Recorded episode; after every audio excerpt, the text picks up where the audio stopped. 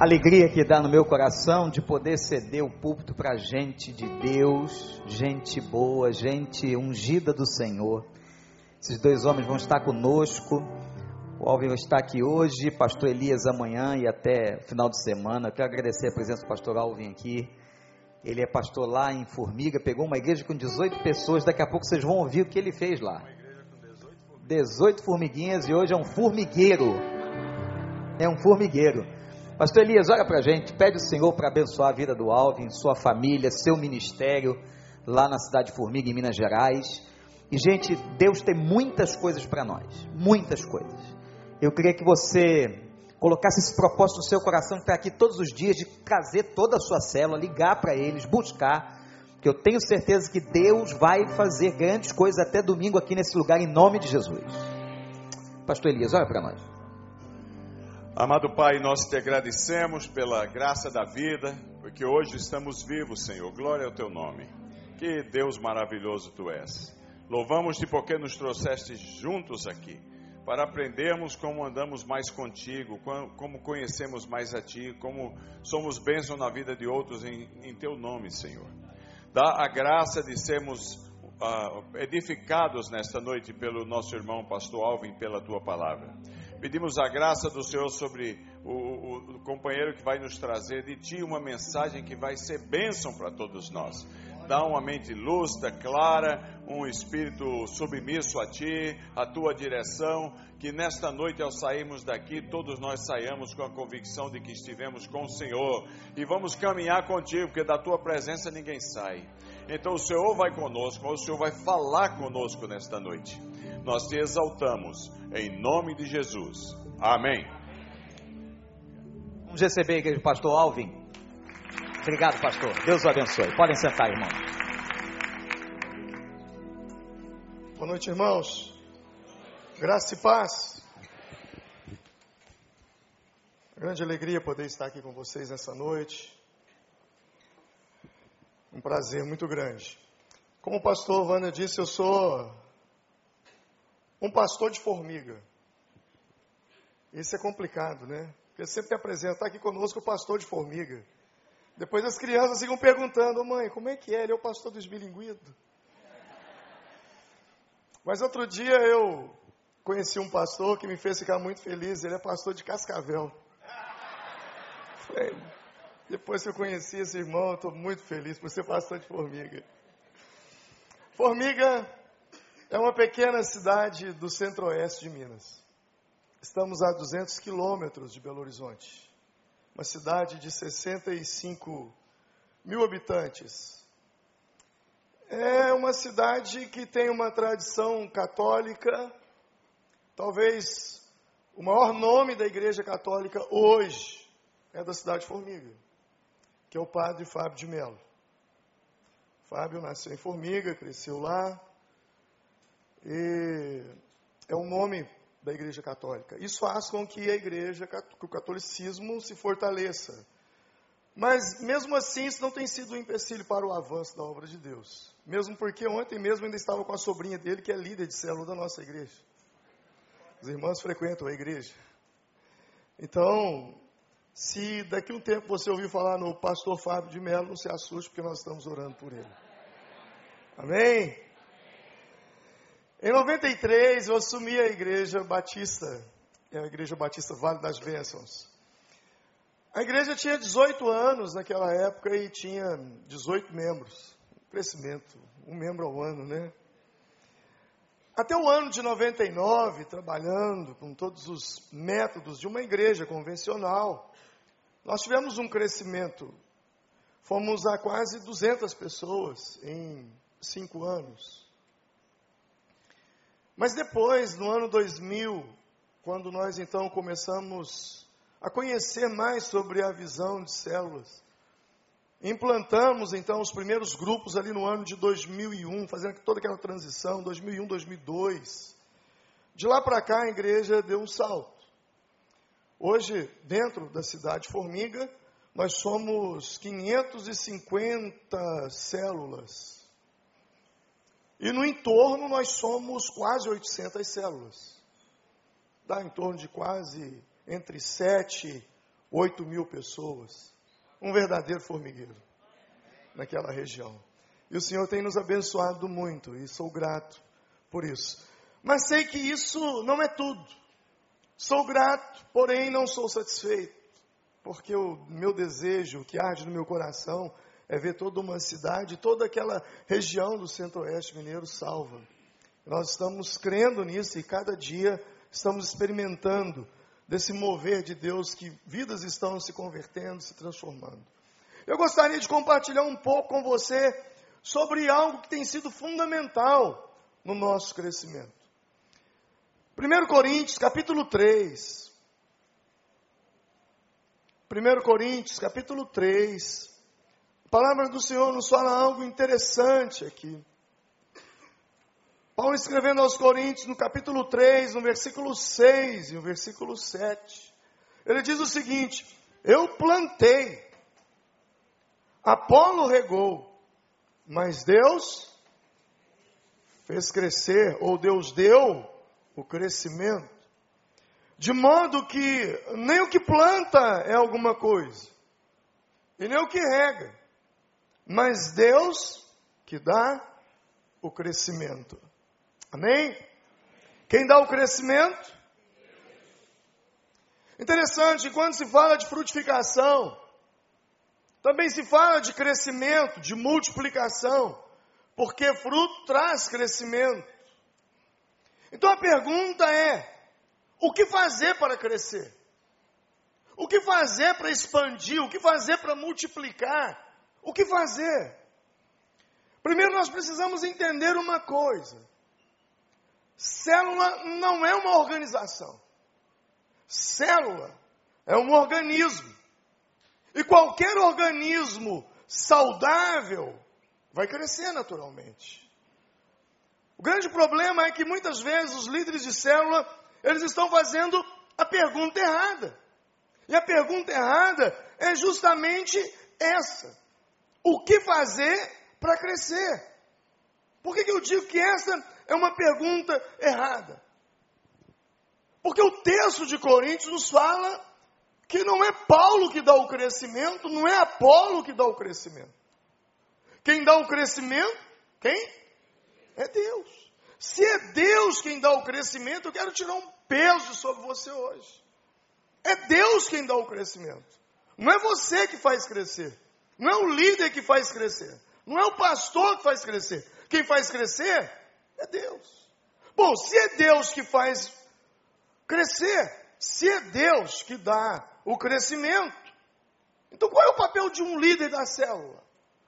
Qual é o papel de um pastor na igreja.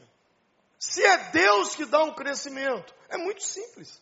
O papel de um líder é remover aquilo que impede o crescimento. O papel de um pastor é remover aquilo que impede o crescimento. A célula é um organismo e um organismo saudável vai crescer. A minha pergunta é: você tem removido aquilo que impede o crescimento?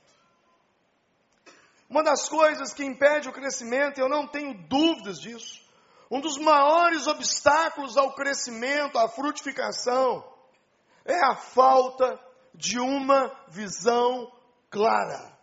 Diga comigo, visão clara.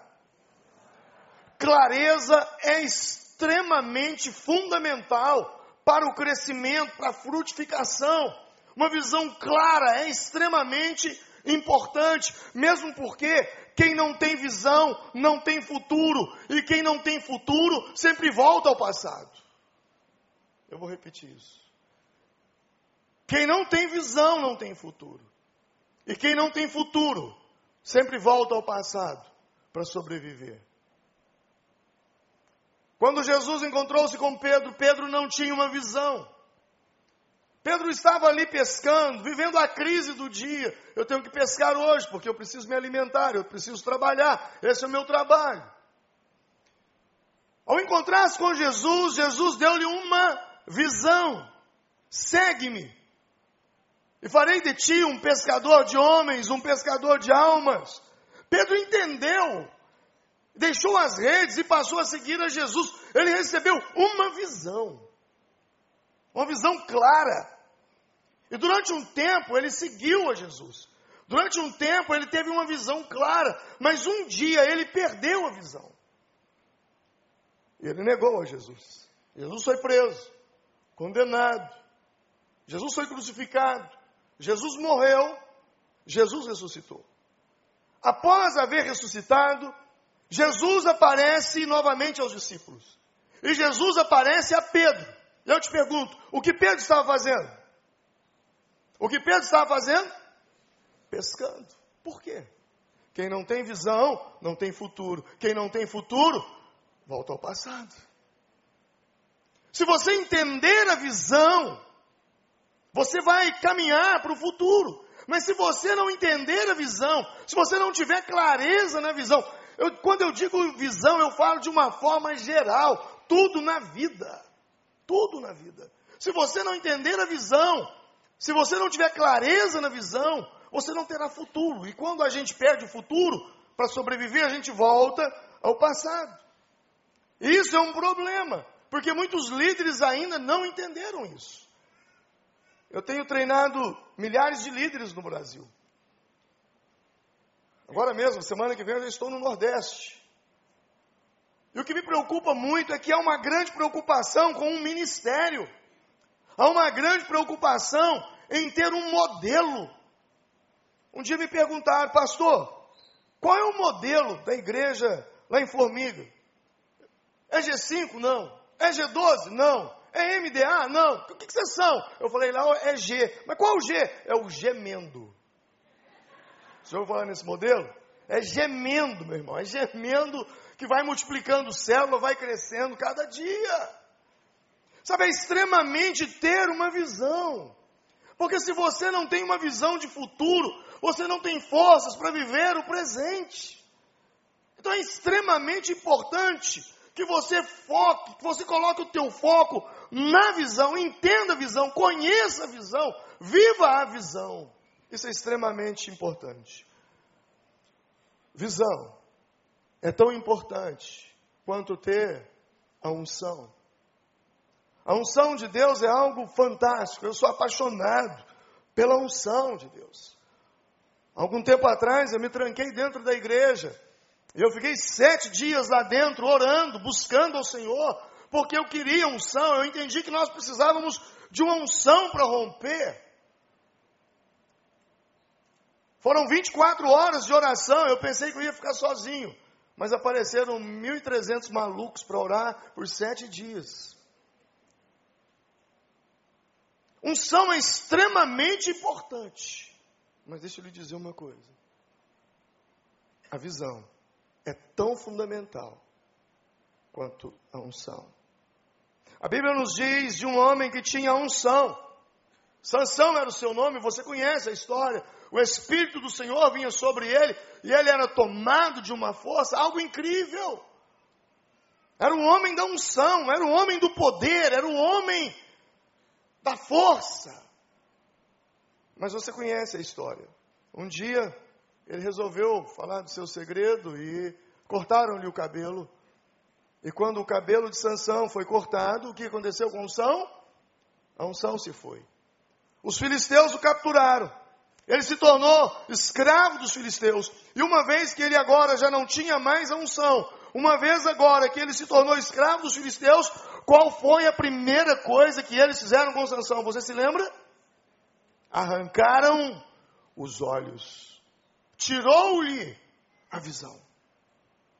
O cabelo voltou a crescer. E com isso, voltou a unção.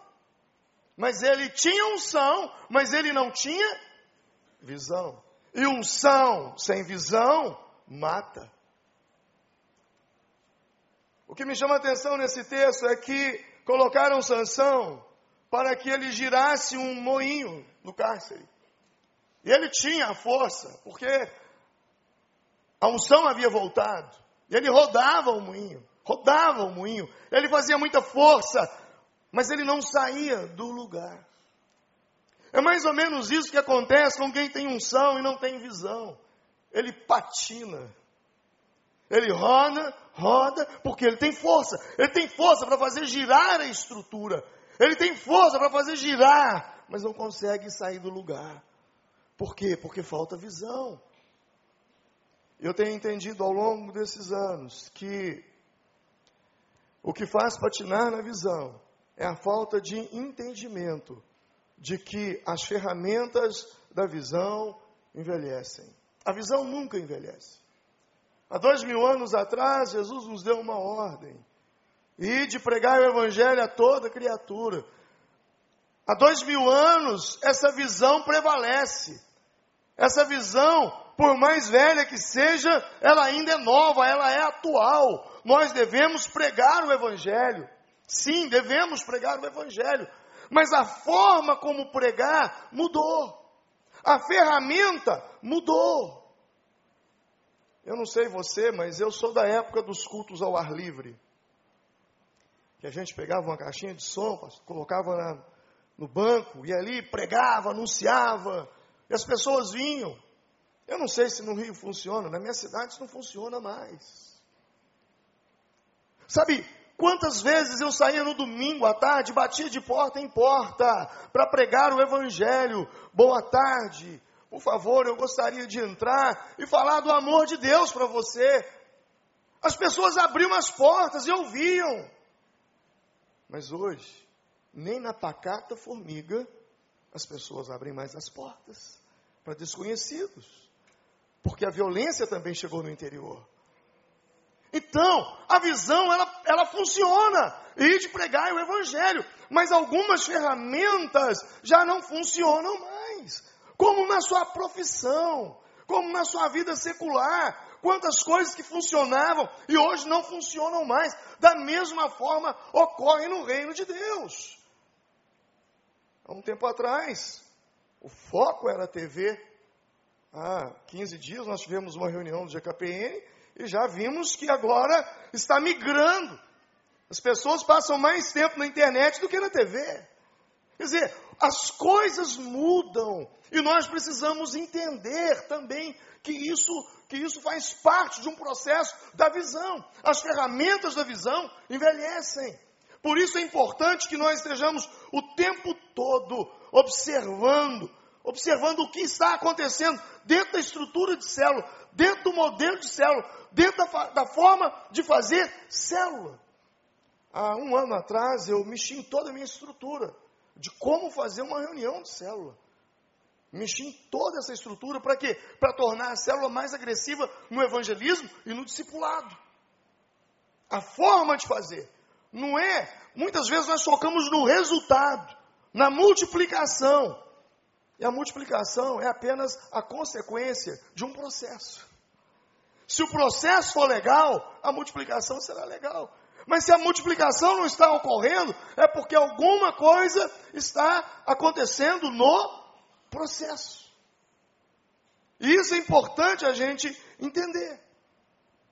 Sansão rodava o moinho, mas não saía do lugar. Fazia força, fazia força, mas não conseguia se mover daquele lugar. A unção voltou. E um dia Sansão disse: Onde estão os filisteus? E eles disseram: Eles estão reunidos no templo. Sansão falou com eles: Me levem até lá. E ele abraçou as colunas do templo. E a Bíblia diz que ele empurrou as colunas. O prédio desabou. E Sansão matou todos os filisteus que ali estavam. Mas tem um detalhe.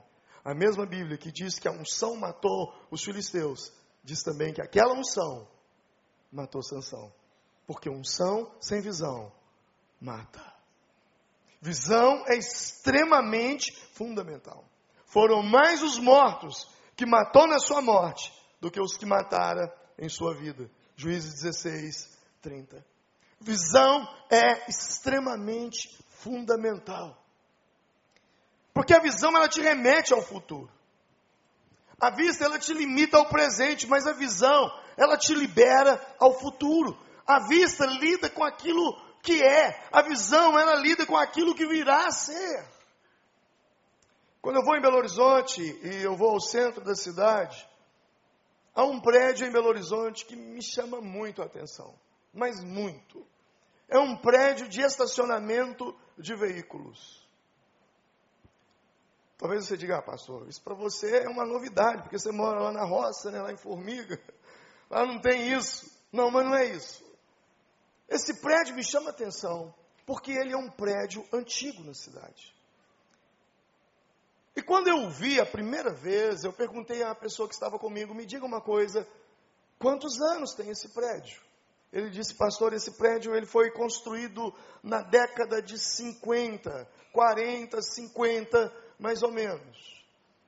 Esse, um prédio de estacionamento na década de 40? É. Eu preciso conhecer esse cara. Será que ele ainda é vivo? Porque em 1940, entre 1950, meu irmão, as pessoas andavam de charrete. Não havia tantos veículos. E esse cara, esse cidadão, ele teve a capacidade de construir um prédio para estacionamento. E, no mínimo, ele foi chamado de louco. Mas o que fazia diferença, o que fez a diferença entre ele e as demais pessoas, apenas uma coisa: visão. Visão. O que você vê quando você olha para a sua célula? Qual é a visão que você tem em relação àquelas pessoas que frequentam a sua célula? Qual é a visão que você tem do impacto que a sua célula pode causar naquela comunidade aonde ela está? Naquele prédio aonde ele se encontra. Qual é a visão que você tem? Porque se você não tem visão, você apenas faz reunião e mais nada. Mas se você tem visão, você acredita que algo poderoso pode nascer da sua célula naquela comunidade a ponto de transformar aquelas vidas que ali vivem. Nós precisamos ter essa visão de tudo quanto nós fizermos, colocarmos os olhos no futuro, do que Deus pode fazer, imaginar, visualizar, isso é extremamente importante. Foi isso que Jesus fez com Bartimeu. Você conhece a história? O homem era cego. Jesus se encontra com ele ali e ele, Jesus faz uma pergunta: O que queres que eu te faça? Jesus sabia. Jesus sabia. Mas ele queria ouvir da boca de Bartimeu, para que Bartimeu tivesse certeza de que de fato ele também sabia o que queria. Mas entre aquela pergunta e a cura, há um espaço, não sei de segundos ou de minutos, mas um fato ocorre na mente daquela pessoa. Com certeza, antes de responder, ele se viu enxergando, ele se viu trabalhando, talvez constituindo uma família, deixando aquela vida que ele tinha. Ou seja, Jesus fez essa pergunta para trabalhar a imaginação dele. O mesmo ocorre no Antigo Testamento com Abraão, quando Deus quis dar-lhe uma geração, uma descendência. Ele estava na tenda e a palavra é: sai para fora. Ou seja, sai da caixinha, Abraão. Eu quero fazer você pensar diferente. Eu quero ampliar a visão. Deus disse para Abraão: conte as estrelas dos céus. Ele começa a contar, ele não consegue. Uma, duas, dez, cinquenta, Senhor, eu não consigo. Assim será a tua descendência. Assim será a tua geração. Naquele momento, Abraão tem visão. Ele começa a ver uma grande multidão. Deixa eu lhe dizer uma coisa. Deus nos deu a capacidade da imaginação para guardar a mim e a você de focar apenas nas condições atuais.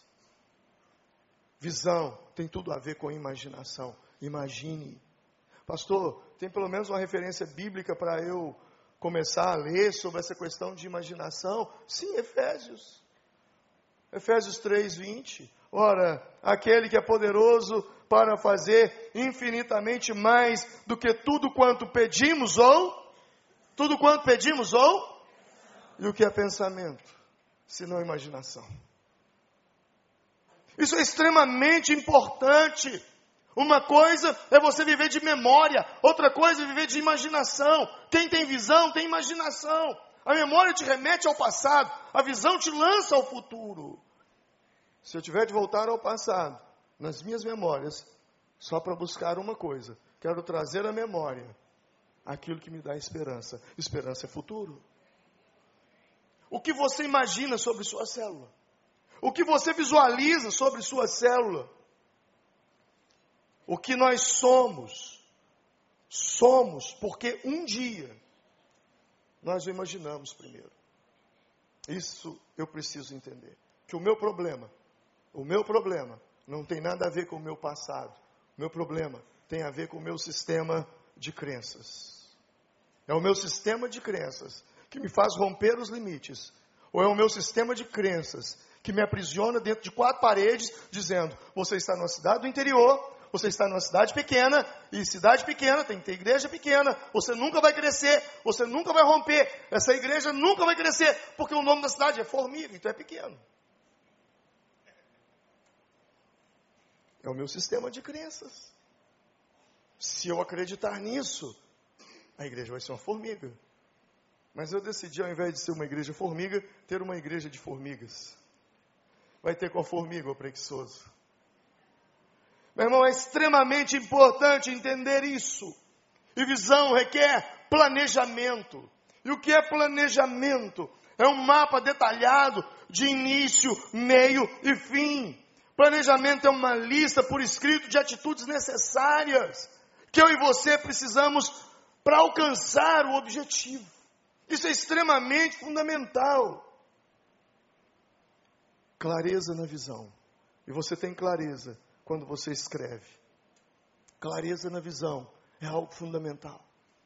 Fique imaginando nesse momento, se alguém te der um quebra-cabeça com duas mil peças para você montar. É fácil montar um quebra-cabeça com duas mil peças? Não é fácil. Mas imagine que essa pessoa te dê duas mil peças dentro de uma, de uma sacola e não te dá nenhuma imagem do que virá a ser a montagem daquelas peças. Eu te pergunto, se torna mais difícil ainda, sim ou não? O mesmo ocorre quando nós não temos uma visão clara. Quando você não passa uma visão clara para a sua célula do que a sua célula deverá vir, ou do que a sua célula será, qual será o futuro da sua célula. Quando você não mostra isso para eles. Há pessoas que dizem assim, pastor, sabe, minha célula quando vai multiplicar é uma luta. As pessoas não querem multiplicar a célula, se acostumaram tanto. Mas por que, que isso ocorre? Porque não foi trabalhado uma visão de futuro. Desde o primeiro dia não foi mostrado que o objetivo daquela célula é crescer e se multiplicar. E aí, no dia da multiplicação, o que tinha para ser uma grande festa se transforma num velório. E aí, para multiplicar a célula, precisa que o supervisor vá junto, o coordenador de, de célula vá junto, o pastor de área ou de rede vá junto, chama o SAMU, corpo de bombeiro e a polícia, porque a coisa vai ficar séria. Tudo porque faltou uma coisa: clareza. Clareza na visão. Clareza na visão é extremamente importante. Deus trabalha com clareza na visão. Hebreus 8, 5 diz sobre Moisés. Um relato de Moisés quando ele estava para construir o tabernáculo. O texto diz assim: os quais servem aquilo que é figura e sombra das coisas celestiais, como Moisés foi divinamente avisado quando estava para construir o tabernáculo, porque lhe foi dito: faze conforme o modelo que no monte eu te mostrei. Faz conforme o modelo que eu no monte te mostrei. Deus está dizendo para Moisés: você vai construir um tabernáculo. Mas para ele construir o tabernáculo, Deus mostrou a tampa da caixa do quebra-cabeça. É assim que você deve fazer. Monte as peças. Quem está entendendo, diga amém. amém. Clareza, isso é fundamental. Clareza na visão traz frutificação. Clareza na visão traz crescimento. Clareza na visão traz multiplicação. Isso é fundamental. A visão, ela precisa ser documentada. A visão, ela precisa ser escrita. Abacuque 2, versículo 2. Você já deve ter lido essa passagem. Então o Senhor me respondeu e disse: Escreve a visão e torna-a bem legível, para que torna-a bem legível sobre tábuas, para que a possa ler o que correndo passar. Uma tradução. Outra tradução diz: Pois a visão guarda um tempo. É o que diz lá. Escreve claramente a visão em tábuas, para que se leia facilmente. Eu gosto dessa tradução que diz assim: torne-a bem legível sobre tábuas, para que a possa ler o que correndo passar. Aqui está a invenção do outdoor. Foi Abacuque quem inventou o outdoor, debaixo de uma revelação de Deus. Quando você passa pelas e você vê o outdoor, você diz: Ah, foi Abacuque que inventou. Deus diz: a visão tem que ser colocada de uma forma que até aquele que passar correndo possa ler. Escreve a visão. Vira para a pessoa que está do seu lado e diz assim: escreve a visão. Diga, escreve a visão. É extremamente importante escrever a visão. Extremamente importante. Eu comparo a igreja como um ônibus.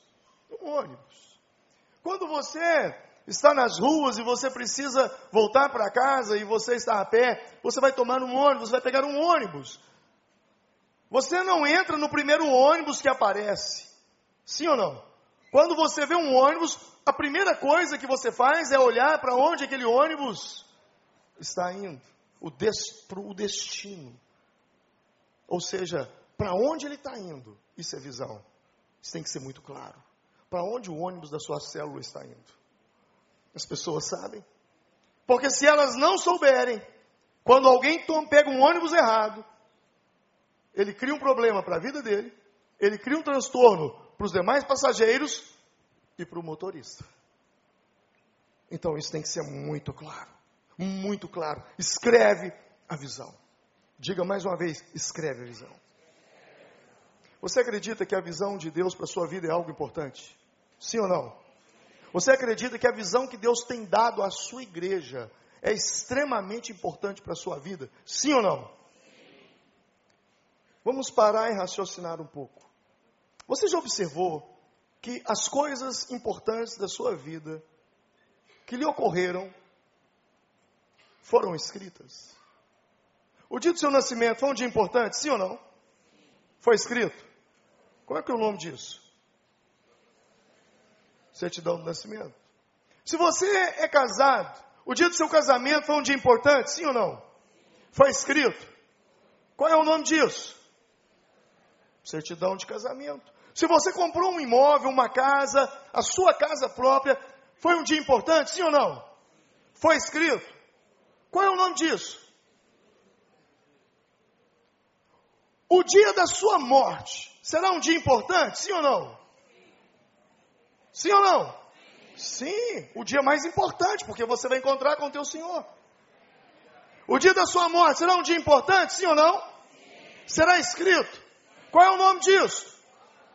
Certidão de óbito. O dia do seu nascimento foi um dia importante? Foi escrito. O dia do seu casamento foi um dia importante? Foi escrito. O dia que você comprou sua casa foi um dia importante? Foi escrito. Até o dia da sua morte também será escrito. A visão de Deus na sua igreja, para a sua vida, é importante, sim ou não? E você já escreveu? Por que o silêncio? Se não escreveu, é porque não é tão importante assim. Porque as coisas importantes da sua vida estão escritas. Então, a partir de hoje, escreva a visão. Faça o que Deus diz a Abacuque. Escreva a visão. A visão precisa ser escrita.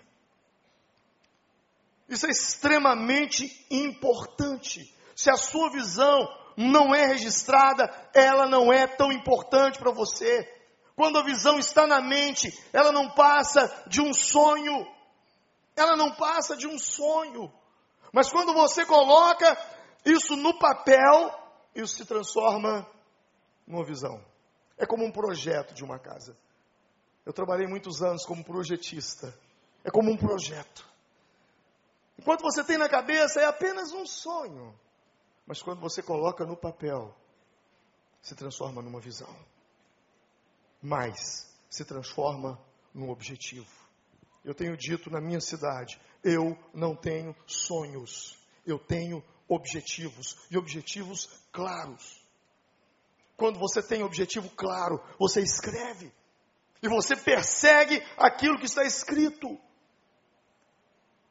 Há um ditado no nosso meio muito comum que se transformou num, num, num, num evangeliquez.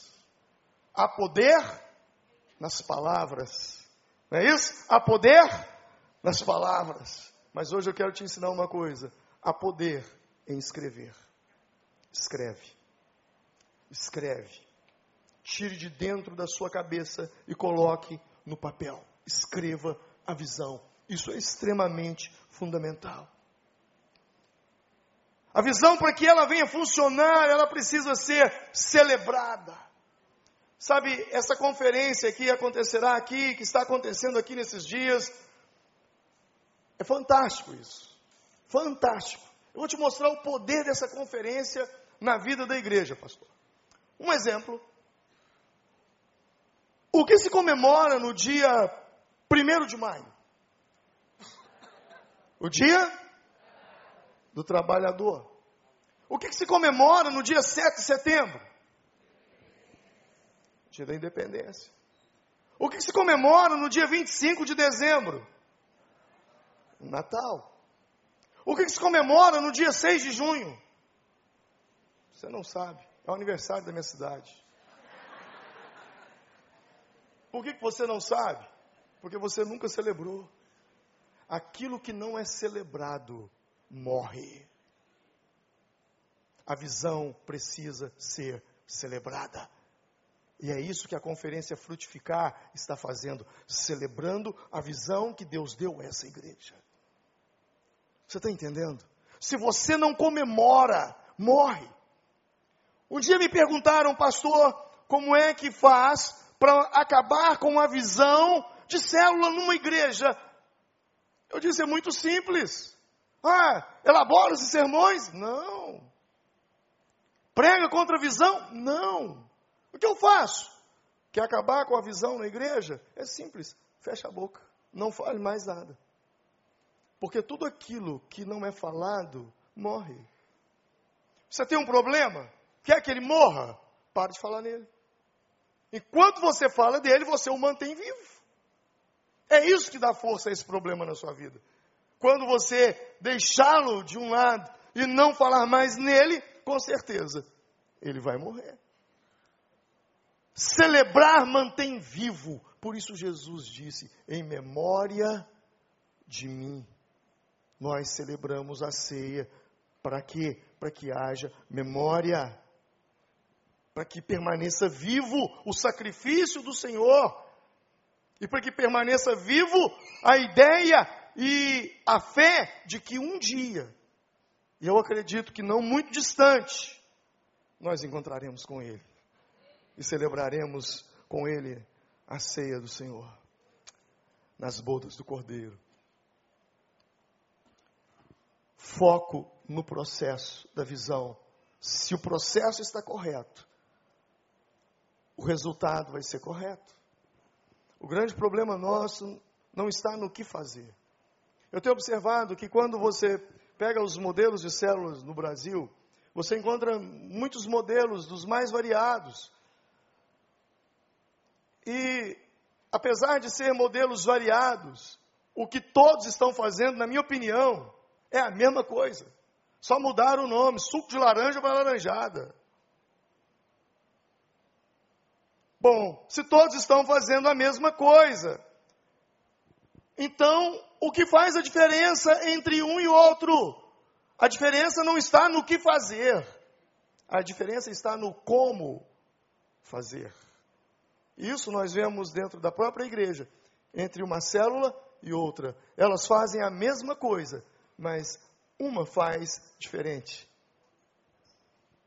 Isso é extremamente importante que nós estejamos atentos a isso. O como está sendo feito. é preciso manter o foco. E foco é concentração. Quando você tem visão, você tem foco.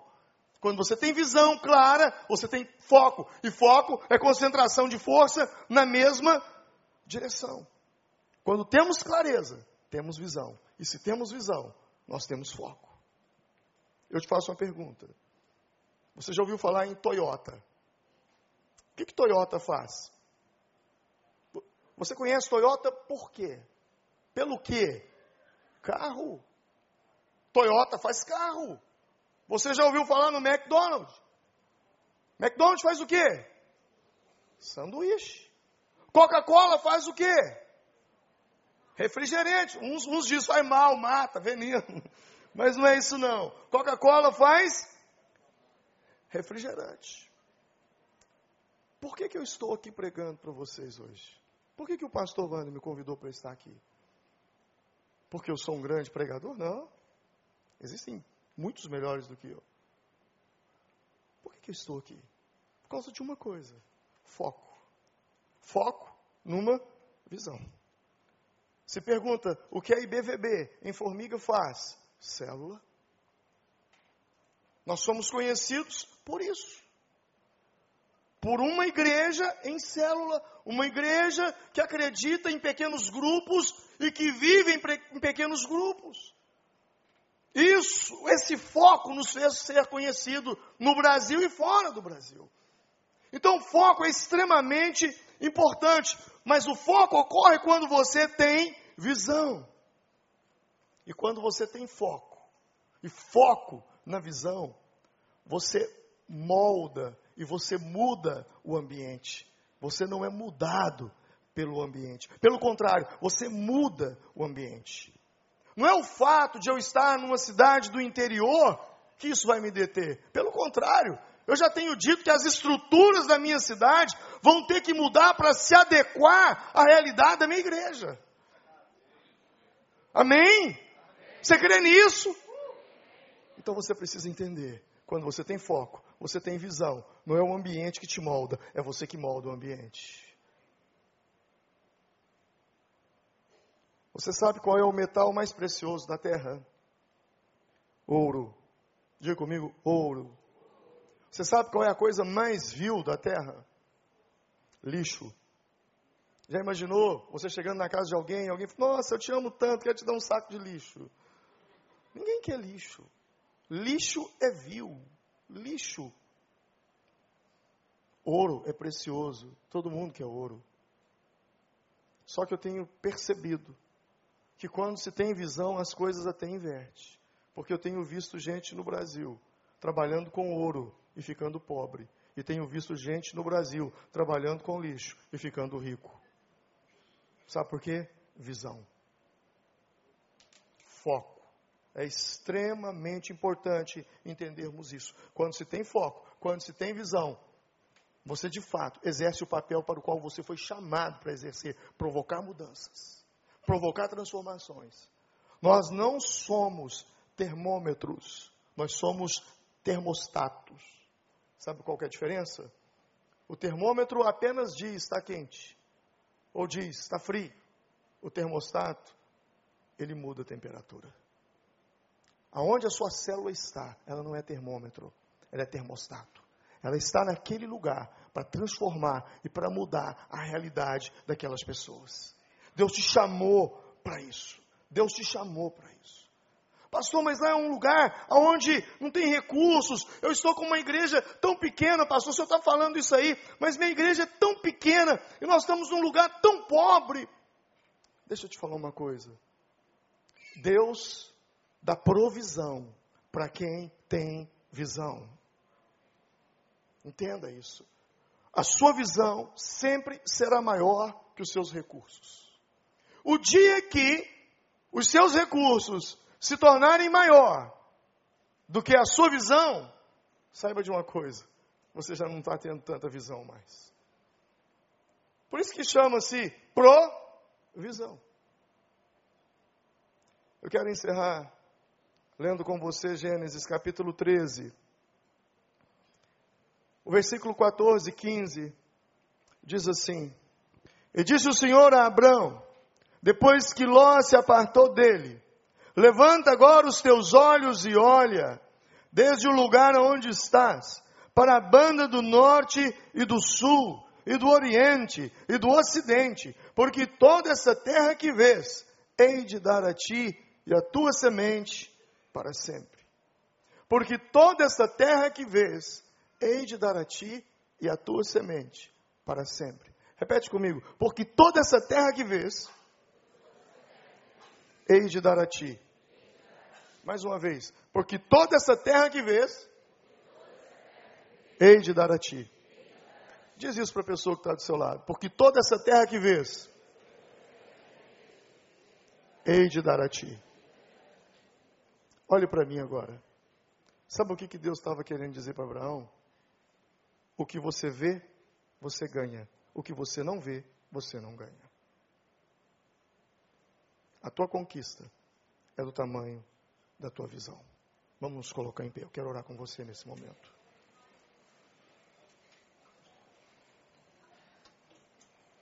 Visão extremamente fundamental. Visão tão importante quanto unção. Quem não tem visão, não tem futuro. Quem não tem futuro, volta ao passado para sobreviver. Lembre-se disso. Feche os seus olhos e comece a ver agora. Eu gosto muito de ver com os olhos fechados. Eu amo ver com os olhos fechados. Comece a ver. O que você vê? Qual é o tamanho da tua visão? O que você enxerga para o teu pequeno grupo? O que você enxerga para aquelas pessoas que ali estão? O que você enxerga em relação à sua igreja? Deus disse para Abraão: vê, olha, vê, porque toda essa terra que vê, eu hei de dar a ti. Comece a ver, meu irmão. Comece a ver pessoas e pessoas sendo salvas. Comece a ver pessoas se arrependendo. Comece a ver pessoas chegando para você e dizendo: Olha, eu quero ser o futuro líder na multiplicação. Comece a ver isso. Comece a sonhar com isso. Comece a sonhar com uma cidade melhor. Comece a sonhar e a ver, veja, uma cidade sendo transformada pelo poder de Deus, através dos pequenos grupos. Essa estratégia que Deus usou desde o início de Atos dos Apóstolos, eu não preciso mencionar sobre isso. Muitas vezes isso já foi falado aqui. Essa é a estratégia de Deus. E você está numa igreja que valoriza pequenos grupos. Você é uma pessoa felizada, porque você tem a oportunidade de se transformar em um líder. Se transformar na, numa solução para aquilo que é o problema dessa nação hoje: liderança. A maior crise que o Brasil atravessa é uma crise de liderança. E eu louvo a Deus por igrejas que preparam líderes, porque essas pessoas que começam a trabalhar e a desenvolver seus talentos nos pequenos grupos, começam a aplicá-los nas empresas aonde eles trabalham e posteriormente aplicarão quando estiverem ocupando cargos de autoridade na nação. Nós estamos transformando pessoas, mas estamos preparando líderes para o futuro. Pai, eu te louvo, ó Deus. Eu te louvo, Senhor, pela vida de cada irmão, pela vida de cada irmã. Pai, eu oro. Eu oro por aquele que, que se encontra desanimado por alguma circunstância no seu pequeno grupo. Eu oro por aquele que se encontra desanimado, por aquele Senhor que não conseguiu multiplicar esse ano, por aquele que não conseguiu se multiplicar também no ano passado. Senhor, eu oro por essa pessoa, Pai. Eu oro. Meu irmão, não desanime. Não entregue a sua célula. Não deixe a sua célula. Aquelas pessoas precisam de você. Você é uma pessoa que Deus colocou no caminho daquela, daquela gente. Se levante, erga sua cabeça, o Senhor vai te usar, o Senhor vai te usar. Sua célula vai se transformar numa igreja. pessoas da sua célula serão pastores, serão pastoras, serão homens e mulheres de Deus que plantarão igrejas nos lugares mais remotos, aonde o evangelho ainda não chegou ou aonde o evangelho ainda é fraco. Ali estão pessoas, ali está pessoas que Deus fará uma grande obra na vida delas.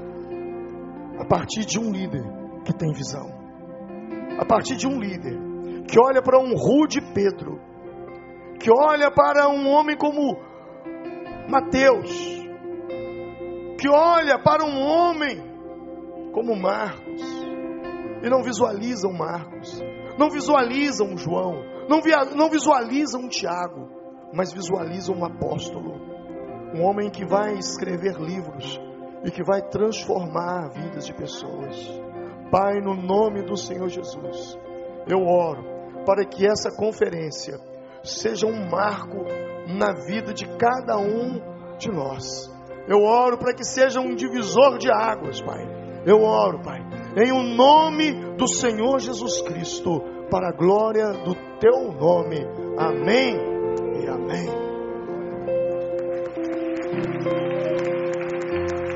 Antes da gente cantar o último cântico, não sai não, eu queria dizer uma palavra, pastor Alvin. No sábado passado, nós tínhamos aqui quase 500 líderes reunidos de manhã. Eu preguei sobre visão. Eles estavam aqui. Eu fico impressionado como Deus faz, confirma, ratifica. Desde semana passada a equipe pastoral está se reunindo falando de visão. E Deus vem falar de visão hoje à noite. Abrindo a nossa conferência, porque o que a gente está tratando aqui, gente, é a nossa vida. Não tem nós como nós criarmos compartimentos. Sabe o que é célula? É a igreja, nos condomínios, nas casas dessa cidade, desse lugar. Só nesse bairro, só nesse bairro, já estamos passando de 100 mil pessoas, só no Recreio dos Bandeirantes. Quanta gente a ser alcançada, que Deus tem impactado a sua vida com essa palavra. A visão não é uma coisa da instituição, é uma coisa da vida cristã, do que eu vou fazer com a minha vida, onde é que eu vou frutificar, onde eu quero chegar como crente, onde eu vou chegar com a minha influência. E só para lembrar, pastor Alves e pastor Elias, essa igreja aqui nasceu numa casa, num apartamento do condomínio Barra Sul, bloco 3503. E quando cresceu dentro do apartamento, a irmã vizinha abriu outro apartamento e foram dois grupos. E Deus fez-nos chegar aqui. Mas a obra não acabou. Nós estamos começando ainda uma grande obra. Tem muita coisa para fazer até a volta do Senhor. É isso que nós estamos tentando dizer. Muito obrigado, pastor, pela sua instrumentalidade. Esse aqui é robusto, é robusto. Vou botar a equipe toda para a gente ver de novo essa pregação. Todos nós vamos ouvir isso de novo, que foi profundo e abençoador. Você foi abençoado? Estende a mão para cá. Pai, abençoa a vida deste homem que vai voltar para sua cidade. Um ministério tão grande, tanto desafio, tanta coisa para fazer, tanta visão. Dá a ele, ó Pai, a unção e dá ele amplitude na sua forma de ver. Que venha do alto inspirado pelo Senhor, e que o trabalho deste homem, Pai, com a sua igreja, possa dar frutos e mais frutos. Obrigado pela palavra que o Senhor trouxe a nós, de encorajamento, de edificação, de graça, e ajuda-nos a frutificar, e que todos nós entendamos que frutificar é uma ordem, nós precisamos avançar. Dá-nos visão, Senhor. Dá-nos visão aqui no recreio. Dá visão aos teus líderes. Amplia as nossas estacas. Faz-nos entender com ousadia onde precisamos chegar. Em nome de Jesus. E todo o povo de Deus diz: